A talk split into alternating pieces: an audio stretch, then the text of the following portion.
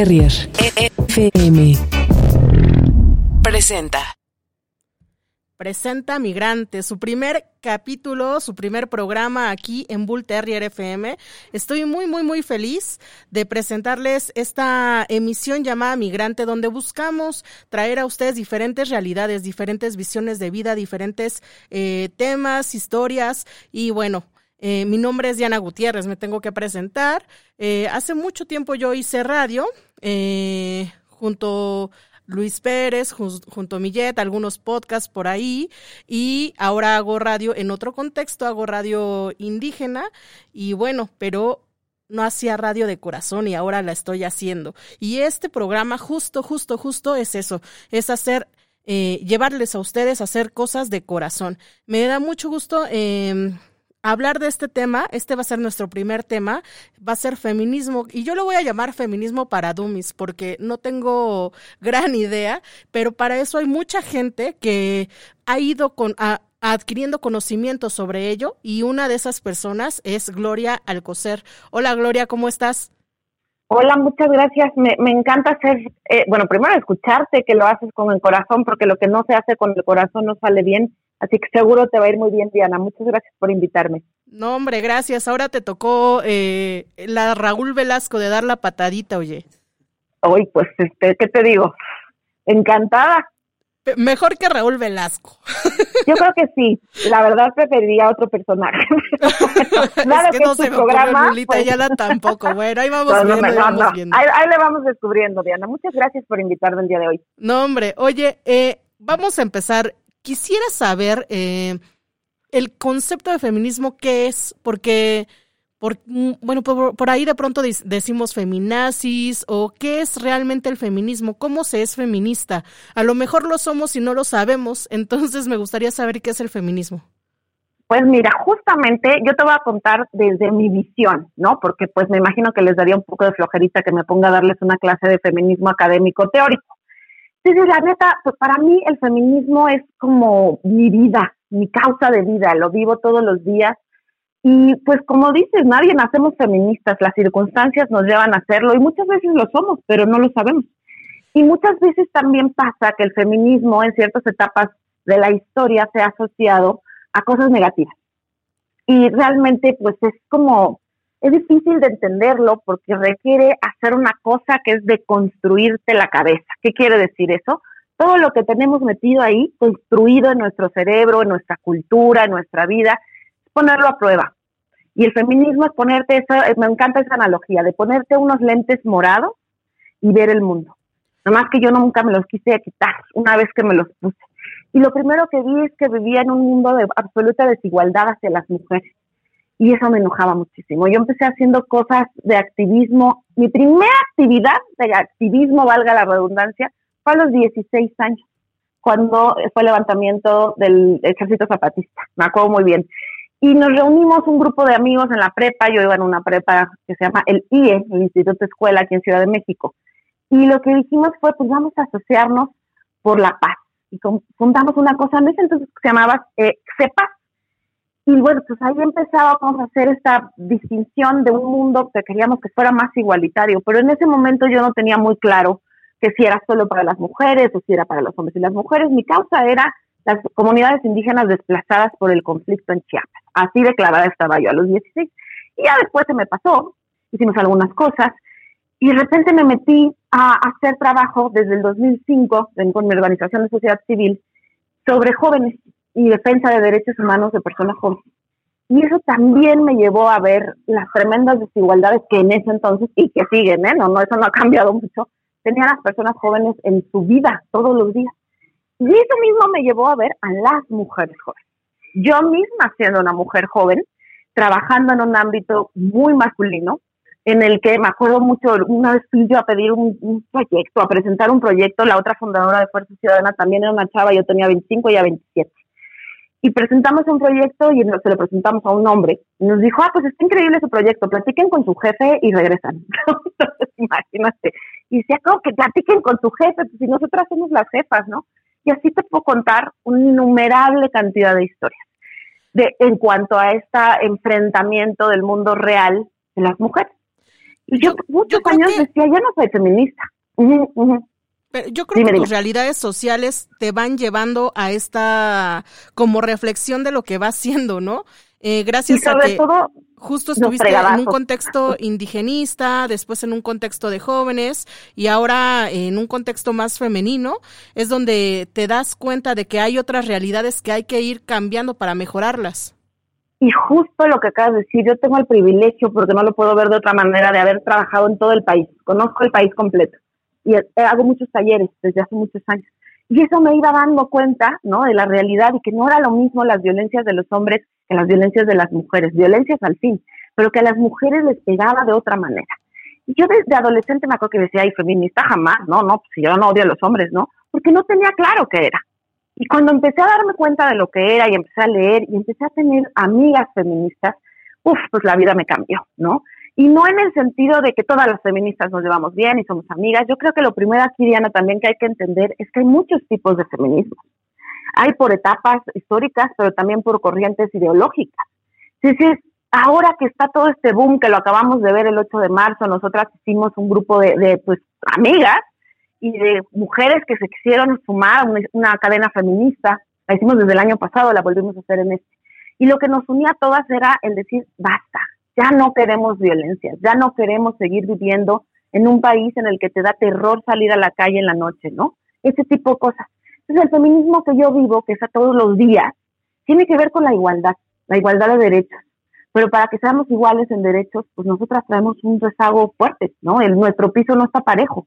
Y lo que hay que hacer es emparejar esos pisos. Pero esos pisos nos requieren mucho más tiempo, esfuerzo, y cambiar estas ideas que te decía yo que uno trae en la cabeza como eso, ¿no? Las feministas todas eh, odian a los hombres. No es cierto. Oye, Gloria, todas no, algunas sí. ¿Y cómo, cómo diste esos primeros pasos para, para enfrentarte como a la sociedad y demostrarte o ser feminista? Igual no demostrarte, pero ser feminista. ¿Qué, ¿Cómo te fuiste dando cuenta que haciendo esta pequeña acción podías cambiar? Fíjate que yendo a las marchas. Yo empecé yendo a las marchas y no iba en calidad de feminista. Me acuerdo mucho de una marcha que hubo, no sé si ustedes la recordarán, en, México, que venía una, era una marcha canadiense que se trajeron a México, que se llamaba la Marcha de las Putas. Y yo fui, y fui con el que en ese entonces era mi compañero de trabajo, un chavo muy joven también, y fuimos juntos y empezamos a ver todas las pancartas, y yo dije, wow, ¿no? De esto se trata. Y empecé a escuchar sobre todo, a escuchar, más que hablar, a escuchar y empecé a darme cuenta que había muchas mujeres peleando lo mismo que yo y que lo que, digamos, unía el factor común era el feminismo. Entonces, poco a poco me fui como metiendo, me fui clavando y llegó un momento en mi vida en el que cuando me presentaba y decía, soy Gloria Alcocer, soy feminista, por ejemplo, ¿no? Pero, pero antes no me parecía importante hacerlo, me, me, parecía que era algo como más personal y que se daba por entendido, por mi trabajo, por mis luchas. Y no, y la verdad es que, que ha sido difícil, no te voy a decir que fue sencillo, porque inmediatamente te enfrentas pues desde tu familia, que en mi caso no ha sido así, porque mi, mi familia en eso ha sido muy sorora y solidaria. Tengo un padre que viene de movimientos sociales desde hace muchos años, mi madre también. Y, y cuando yo dije soy feminista, pues sí, el, muchas otras, digamos, de, de, mi familia, fuera de mi entorno más cercano, me decían, ay, la feminazi. Uy, no sabes cómo me enojaba, ¿no? Pero decía, bueno, en vez de enojarme, me, di, me dio por también andar como, como educando. Fue mi etapa de educadora. persona a la que veía le decía, no, mira, el feminismo es esto y se ve así, y nosotras no odiamos a los hombres, y no todas practicamos la violencia, las que sí están en su derecho y tienen mucha razón y justificación en términos de por qué está sucediendo lo que está sucediendo. Pero conforme íbamos avanzando, o yo iba avanzando en mi vida personal y en mi vida laboral, me daba cuenta que, pues, justo ayer escribí un artículo de eso, ¿no? Que que pues hicimos, bueno, yo cuando menos hice muchos caminos, los sigo haciendo y los seguiré haciendo, pues más institucionales, trabajaba en mesas que me invitaban, con gobierno, con instituciones, incluso he trabajado con partidos, no, nunca he militado en un partido, pero he hecho muchas capacitaciones. Y me empecé a dar cuenta que teníamos que hablarles no solamente de, de igualdad de género, sino del enfoque del feminismo, que ese es el que tiene que ver con una lucha por la, igualdad, no la equidad, que ahí hay todo un rollo también de conceptual pero, pero digamos, en mi trabajo, que yo sigo haciendo mucho trabajo con gente joven hasta el momento, me encontraba con muchas chavas que decían, es que yo sí quiero que me abra la puerta, ¿no? Que te la abra, no pasa nada, ¿no? Pero ese tipo de cosas. y de repente era como, oye, pero es que yo no quiero romper un vidrio en una marcha, pues no lo rompas, nadie te obliga, no, no hay, lo que pasa, y creo que está pasando ahorita, y también es importante hacer esa reflexión, es que es, en esto que te digo que hay muchos feminismos, hay unos feminismos más radicales y que incluso, Diana, están llegando a extremos peligrosos. Te voy a dar dos ejemplos. Uno, uno para no clavarme tanto, que está, por ejemplo, en contra de todo el movimiento de las mujeres trans. Eso para mí es inconcebible. No, o sea, no, no me cabe en la cabeza, ¿no? Para mí una mujer trans es una mujer, punto. O sea, ya, no, no le voy a discutir más. Y el, el feminismo que yo practico todos los días parte de incluir, no, no, no de quitar, ¿no? Y, por ejemplo, también me preguntan mucho, oye, ¿un hombre puede ser feminista? Pues, mira, así como si puede ser, no, yo creo que no se es y ya, se actúa, de Son aliados, ¿no? Son aliados, mejor dicho. Puede ser aliados. Y te voy a decir algo, justo ayer que, que estaba yo en un foro con personas trans que me invitaron y que me la pasé increíble, hablaban de eso que estás diciendo tú de las alianzas. Decía, miren, una cosa es decirse aliado y otra es hacerla. Y creo que eso, o sea, los hechos son los que te demuestran las alianzas. No, no hay una estrellita que te pones y dices, mira, este es del club de feministas, este es del club de aliados. No, tus acciones todos los días reflejan eso. Oye, Gloria, escuchaba que justo recomiendas ir, conocer y escuchar. Eh, le voy a aumentar aquí, observar estas realidades para por ahí eh, entenderlas y si no entenderlas, mínimo conocerlas, ¿no? Pero tú, ¿qué tipo de acciones crees que podemos hacer eh, si somos, pues como que apenas estamos entrando en el tema del feminismo? ¿Qué acciones mínimas cambian el entorno, mejoran el pues, entorno? Mira, yo hice un ejercicio, a mí me encanta la música, soy melómana, me fascina. Y empecé a escuchar con atención mucho de la música que oía y me di cuenta que era tremendamente misógina, ¿no? Y, ese tipo de cosas, y no, o sea, los hombres, por ejemplo, todos los chistecitos de que las mujeres en la cocina y ese tipo de cosas que las tenemos bien metidas, no nos damos cuenta. Primero es hacerlas conscientes y hacer consciente que el cuerpo de una mujer no significa que va a defender una agenda de género o que va a defender una causa de las mujeres, no necesariamente. Pero si tenemos la posibilidad, por ejemplo, ¿no? ahora que va, hay periodo electoral, de elegir candidata por la que vas a votar, pues estaría bueno que aparte pues investigues de quiénes se tratan, qué es lo que están intentando, qué agenda están impulsando, pero apoyar a las mujeres, ¿no? Y apoyarlas. Y, y yo creo que también es un acto, hay una palabreja ahí que, se usa mucho ahora, pero que se ha vaciado de sentido, que se llama sororidad. Y la sororidad tiene que ver con esta amistad, más que amistad, con este pacto político de las mujeres para apoyarnos. Y creo que eso es importante, ¿no? En vez de, de señalar y decir, híjole, pues esa chava, pues híjole, con todo el mundo se anda acostando, ¿no? O, o ganó el puesto, pues seguro con quién se acostó.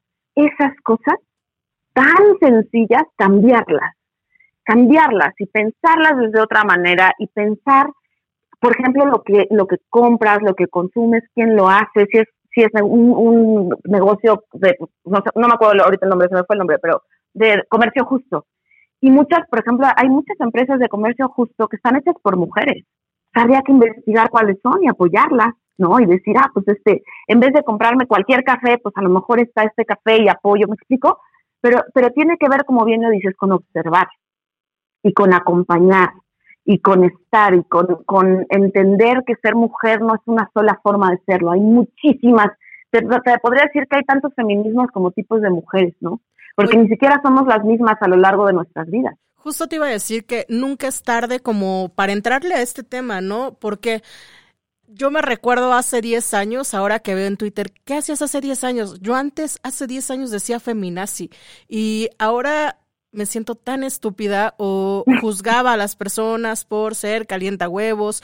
Traemos como un chip de nacimiento, pareciera, eh, que nos hace reproducir acciones y que a mí, la verdad, este tipo de movimientos de, de comunicación en redes, de marchas, han revolucionado como, a ver, si es huevos o simplemente no quería coger con un güey y lo decidió y lo cumplió, pues, ¿no? O sea, este tipo de ideas que vamos teniendo y que vamos remodificando, aunque ya tengamos más de 30, pero que no es algo exclusivo de los chavitos que están revolucionando. Todos podemos entrarle a ese tipo de, temas, ¿no? Y justo, o sea, yo creo que, a ver, se dividía en dos, ¿no? Por ejemplo, nosotras, yo tengo 42 años, no tengo hijos y no pienso tenerlos pero, pero por ejemplo, las que sí los tienen, pues eso, educar en esa inclusión, educar en la igualdad, o sea, no hay rosa y azul, no hay cocinita y carritos, o sea, hay esa decisión. Pero las que ya estamos más centraditas en años, yo te puedo decir que yo así, feminista, militante, de ponerme las playeras y salir a marchar en mi calidad de feminista, pues tampoco tengo tanto, ¿eh? Serán unos siete, ocho años. Y justo por, por irme metiendo y aprendiendo y entendiendo, Diana, ¿no? Me acuerdo mucho cuando me tocaba trabajar, por ejemplo, con mujeres trans, yo observé el protocolo, hago muchas cosas electorales también y hay un protocolo trans para que sacó el, el, Instituto Nacional Electoral para que las mujeres trans, bueno, las personas trans, pero particularmente las mujeres puedan votar sin que se les pida cambiarse, digamos, que puedan ir vestidas de mujeres y que aunque sus credenciales de elector digan Gabriel en vez de Gloria, se les respete el voto. Y tú dirás, ¿y eso para qué sirve, no? Pues es el derecho a la identidad, es el derecho a que tú tienes a vivir tu vida como se te hinche la gana, ¿no? Y que no, el Estado no te cuestione por eso. Esas son las cosas que los feminismos han logrado. Esas que tú y yo nos podamos divorciar si se nos da la gana, que podamos votar, por Dios, ¿no? Todas nos damos así como de, eso ya pasó. nadie en este momento, Diana, nadie pondría en duda tu derecho como mujer a votar. Pero ¿qué crees? Que antes sí pasaba. Entonces son ese tipo de cambios que se van dando y que, te digo, yo creo que nadie nacimos feministas, nadie, ¿no? Al contrario, nos vamos haciendo, lamentablemente muchas veces nos damos cuenta de eso a punta te voy a decir, y de historias muy duras. Esto que te cuento que a mí me pasaba de, de pues, pregúntale a tu jefe, ¿no? O te invito a cenar y mira, ven y te explico el proyecto. Y decía, ¿qué pasa? Por supuesto que no. Y eso no lo, no, no, no lo hacemos consciente, pero también hay un tema cultural. Y si tú analizas, por ejemplo, el cine mexicano con el que todas nosotras y nuestros papás y abuelos crecimos, pues es un cine absolutamente machista. O sea, si tú ves a Pepe el Toro, yo siempre les digo en mis talleres, miren, todo el mundo, todos los hombres tienen un Pepe el Toro metido en la cabeza y las mujeres una chorreada. Todos. El tema es sacarlo. el tema es eso nosotros lo decimos incluso desde un privilegio. O sea, creo que nosotros eh, dentro de todo este problema somos privilegiadas. Me pongo a pensar en comunidades donde la gente no puede heredar, las mujeres no pueden heredar los terrenos. ¿Por qué? ¿Quién sabe? Pero no lo pueden hacer. No pueden tener un puesto de poder. ¿Por qué? ¿Quién sabe? Pero no lo pueden tener.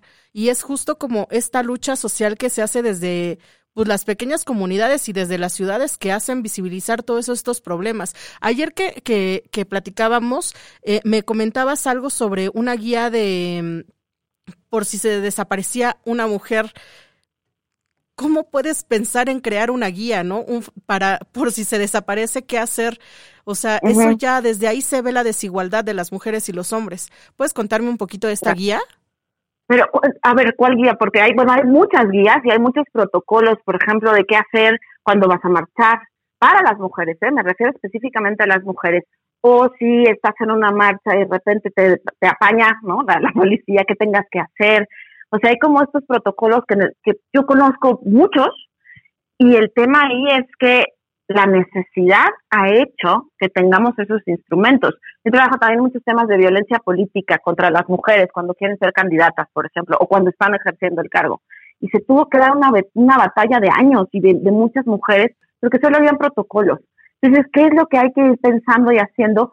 Que justamente ese tipo de, herramientas y de, digamos, de acciones responden a las violencias, de, eh, Diana. O sea, no, no, no es gratuito, ¿no? Estas guías que hay, por ejemplo, si te subes a un Uber y cambia la ruta, en fin, ese, ese tipo de cosas que hay que visibilizarlas y que hay que tenerlas claras, porque muchas veces también nos enfrentamos y sigue pasando que las mujeres desaparecen, esto se fue con el novio, ¿no? Y pues no, o sea, no estamos en esa situación, o muchas mujeres, por ejemplo, en el norte, que pasaba mucho y sigue pasando, que eran son asesinadas y pues, estaban con el narco, ¿no? Punto. Y, y carpetazo, oye, no, espérame, o sea, ¿y cómo sabes? Y, y, y si sí, o sea, y si sí eso justifica un asesinato, aguas, ¿no? Aguas. Entonces, justamente eso es, esos son los lentes que una se pone y que empieza a ver y que empieza a darse cuenta de esas problemáticas. Oye, Gloria, ¿y en dónde podemos ver estos eh, textos que ustedes hacen, bueno, que tú haces junto con otras personas? ¿En dónde podemos consultarlos? Mira, el, ahora hicimos justamente del primero al 6 de marzo, eh, hicimos la cadena feminista en datos, Ahí pueden seguirlo. Lo más fácil, por ejemplo, en redes es usar el hashtag que es cadena feminista MX, M mayúscula X minúscula. Ahí van a encontrar mucho material que sacamos nosotras sobre 10 temas o que le pegan a las mujeres en cuanto a violencias, pero que se miran poco. Están, por ejemplo, los temas de mujeres con discapacidad, mujeres trans, mujeres periodistas, mujeres que están en entornos, por ejemplo, digitales. Esa es una parte. Y yo trabajo, eh, dirijo una revista que se llama Voz y Voto, en el que no es el tema específicamente en género, pero sí hacemos mucho eh, el balance y el análisis desde la perspectiva de género. Este número de marzo es una revista mensual. Está, por ejemplo, análisis de qué pasó un año de las marchas del año pasado y ahora y dónde estamos paradas. Tristemente no ha habido gran cambio. O sea, eso pasa. Y también meterte, bueno, yo soy muy tuitera, es la red que más uso y, es muy fácil encontrarme porque es mi nombre, es Gloria Alcocer, ¿no? Y ahí comparto muchos textos y sobre todo comparto textos que me parece que son amigables para la banda, ¿no? No, no, no me meto tanto, yo no, no tengo nada en contra de la academia y la respeto todo, pero me parece que a veces está muy desvinculada de la realidad social del día a día. Entonces yo lo que les comparto mucho en mis, en mis redes son artículos cortos que expliquen esto que tú me preguntabas, ¿no? Así como de, del feminismo, del ABC, del feminismo o de ciertas problemáticas que hay que entender y, y ahí van a empezar a encontrar información. Y bueno, digamos, estamos en, no todo el mundo tiene, tiene el acceso a las redes, eso me queda muy claro, pero quizá si nosotras, como decías tú hace rato, desde nuestro privilegio lo tenemos y se los podemos imprimir y compartir, pues estaría chidísimo, ¿no? Sabes que está chidísimo que eh, no es no, no eres regañona, pues, ¿no? que todo lo que compartes no es regañón. Entonces, eh, eso permite bueno, que a veces sí, a, veces sí me pongo un poco punk, ¿no? Porque la verdad es que sí, sí cabrona. pero trato de no, o sea, trato como, quizás porque tengo tantos años trabajando con, con gente joven en todo el país y lo he hecho a nivel mundial, he entendido que el regaño no funciona. O sea, que está más chido educar y tampoco en esta, en esta postura, ¿sabes? Super mamona de yo te vengo aquí a, dar la verdad, ¿no? ¿Cuál verdad? O sea, yo aprendo mucho más de lo que me enseñan. Justo hacemos unos talleres super padres de música y construcción de ciudadanía. Y el último que hicimos antes de la pandemia fue en Oaxaca, en la sierra, con puras mujeres indígenas que tocaban instrumentos y que aparte querían hablar sobre, sobre política. No sabes qué experiencia tan, tan maravillosa, ¿no? ¿Y cómo podemos entrarle a estos talleres, por ejemplo? Uf, pues mira, yo tengo, mi organización se llama Fuerza Ciudadana AC, pero todos esos talleres eran presenciales y estaban chingosísimos porque no costaban, eso los, nos los contrataban, por ejemplo, los institutos estatales electorales y yo lo hacía, lo sigo haciendo, ahorita no por la pandemia, con, con Daniel de la Gusana Ciega y lo hacíamos juntos, ¿no? Entonces, él, él, estaban padrísimos, de verdad, si los encuentran y los podemos reactivar, te aviso inmediatamente, porque lo que hacemos es componer rolas, en seis horas se componen dos rolas con los temas que la banda quiere, eh, eh, digamos, elegir, pero ese proceso de construcción de las rolas es todo un proceso de, de reflexión desde el género, desde la diversidad, desde la participación. Esos son los tipos de cosas que yo hago y que me parece que son mucho más eficientes que un manual que nadie va a llegar a leer, la neta. Es que luego el, lenguaje te abre muchísimas puertas, ¿sabes? Eh, por ejemplo, en Twitter, eh, híjole, hace poquito que fue la marcha, yo puse, alguien puso como qué bonitas las mujeres que hicieron flores en lugar de estar quemando, fue antes de la marcha. Y para mí fue como, ah, gracias por el permiso de que sea así, o sea, como que eso sí calienta de pronto, ¿sabes? y, claro. Y justo es parte del lenguaje, o sea, entonces, así debo de actuar porque tú me lo estás diciendo. Y cuando respondí muy en, son amable, lo que respondieron de, de, vuelta fueron como groserías de cállate seguro, tú, feminaz y bla, bla, bla. Y la verdad es que yo cero me puedo, con, o sea, adjudicar el, título de feminista. No tengo mucha idea y me tengo que clavar más, pero justo eso, ¿no? El lenguaje que uno utiliza para justificar sus ideas te dice todo y te abre las puertas a un diálogo o te las cierra totalmente. Así es, y mira, qué bueno que tocas el tema del lenguaje, porque me parece que también las mujeres feministas estamos cayendo, yo intento todos los días no hacerlo y lo hago conscientemente, ¿no? De no decir, es que mira, el patriarcado es una cosa terrible porque entonces la transversalidad en la interrelación, ¿what? O sea, ya me perdiste. Entonces lo que le digo mucho a mis compas es, explíquenle como si le explicaran a alguien de 10 años. Ese es su reto, porque parece que entre más sofisticado el lenguaje, más inteligente eres. Y no es cierto. O sea, lo complicado, y te voy a decir algo que me van a padrear quizá, pero yo no, no, no me meto mucho en ese tema. Pero cuando el presidente dijo, ¿qué es eso del patriarcado? ¿No? ¿Qué es eso de rompa el pacto? ¿Sabes qué era lo jodido, Diana? Que tenía razón, porque no nos estamos comunicando. O sea, estamos haciendo un diálogo solo entre nosotras las convencidas. El reto es hacerlo para las demás. Nosotras ya estamos convencidas. Entonces, ¿cómo le explico a una chava de Culiacán de 16 años que es patriarcado? Ese es el reto. Y te voy a decir algo a tu papá, ¿no? Claro, ¿no? Pues, por supuesto, o a tu abuelo, o a tus hermanos, ¿no? O a tu compa. Entonces, yo creo que ahí también tenemos un reto y te diría algo, el feminismo, Diana, no es un club de amigas, ¿eh? no necesitan permiso. Si tú un día dices, yo quiero ser feminista, hazlo, hazlo, pero actúalo también, porque uno no puede decir, pero la, el reto es la actuación, el reto está en los hechos. Y muchas de mis batallas, justo con otros movimientos feministas radicales, es saber, maestras, ustedes no son dueñas de nada, ni de las tragedias, ni de los temas, ni del feminismo en sí, porque eso también está sucediendo y eso es algo de lo que tenemos que hablar entre las propias feministas, que es el decir, o sea, a mí de repente me dicen, es que eres muy fresa, Gloria, ¿no? Y digo, pues bueno, pero, pero estoy trabajando, ¿tú qué estás haciendo, no? O sea, igual como dices, tú, o sea, me estás criticando, ok, cámara, ¿tú qué vas a hacer? Porque aquí, o sea, la gente que dice, por ejemplo, no, que el pinche teletón y que no sé qué, ok, cámara, no les des un varo, ¿a quién le estás ayudando? ¿Cómo le vas a entrar? O sea, lo que no se vale es sentarse en el sofá a criticar y no hacer nada. Eso sí no se va. Entonces hay muchas maneras de irte encontrando. Yo soy mucho de la idea de que debemos de generar nuestro propio pensamiento crítico después de, leer. De, yo soy una carrera muy rara que se llama Ciencias de la Cultura, cinco años en el claustro Sor Juana. Y, y si algo aborrezco es la gente que llega a citarme autores. No lo soporto, en cualquier tema, ¿no? Digo, ¿y tú qué piensas? Creo que ese es nuestro reto, Diana. O sea, Simón de Boboa, pues la podemos leer todas. Pero después lo que tú trabajas después de esa idea, eso es lo chido. Eso es lo que hay que trabajar, lo que hay que compartir. Y que tú estés haciendo tu primer programa, invitándome a mí, que muchas gracias y te agradezco mucho el honor, pero que estés hablando de eso, eso es una acción. Eso es el feminismo, acciones. Así que bienvenida. Pues muchas, muchas gracias, querida. Y bueno, por último, ¿gustarías eh, compartir algo para que te sigan en las redes? Bueno, ya las dijiste y todo, pero compartir algo con lo que te encantaría que la gente se quede para llegar a estas acciones. Mira, me encantaría decirle a las mujeres, a todas las mujeres, que es mucho más lo que nos une que lo que nos separa. Y que tenemos que entender, las feministas y las no feministas, que esta no es una guerra entre nosotras, esta está afuera y esta se llama violencia.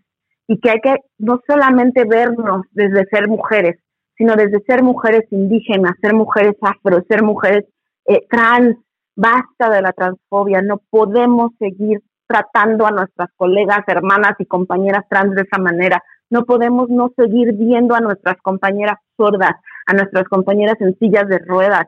Esa es la batalla, compañeras. Esa, esa. No, no, no pelearnos entre nosotros. Eso les diría. Pues muchísimas gracias, Gloria. De verdad, eh, nos abriste mil campos para reflexionar, para ver en qué podemos hacer acción que yo creo que en todo, o sea, tanto hombres como mujeres, pero sobre todo pues nosotras. Una amiga me decía muy claramente, ya no son los noventas para odiarnos, pues no, ni los noventas ni ningún año, no nos podemos odiar ya entre nosotras por cosas tan pendejas. Entonces, eh, pues justo, lleguemos a la acción. Te agradezco mucho y bueno, ojalá te sigan. La agradecida soy yo. Y pues nos escuchamos pronto, ¿sale? Sale pues, y, le, y te felicito mucho y para lo que se les ofrezca, ahí está mi Twitter, Gloria Alcocer, ahí me encuentran. Te mando un abrazote y nos escuchamos te mando pronto. Cuídate mucho, Diana. Bye.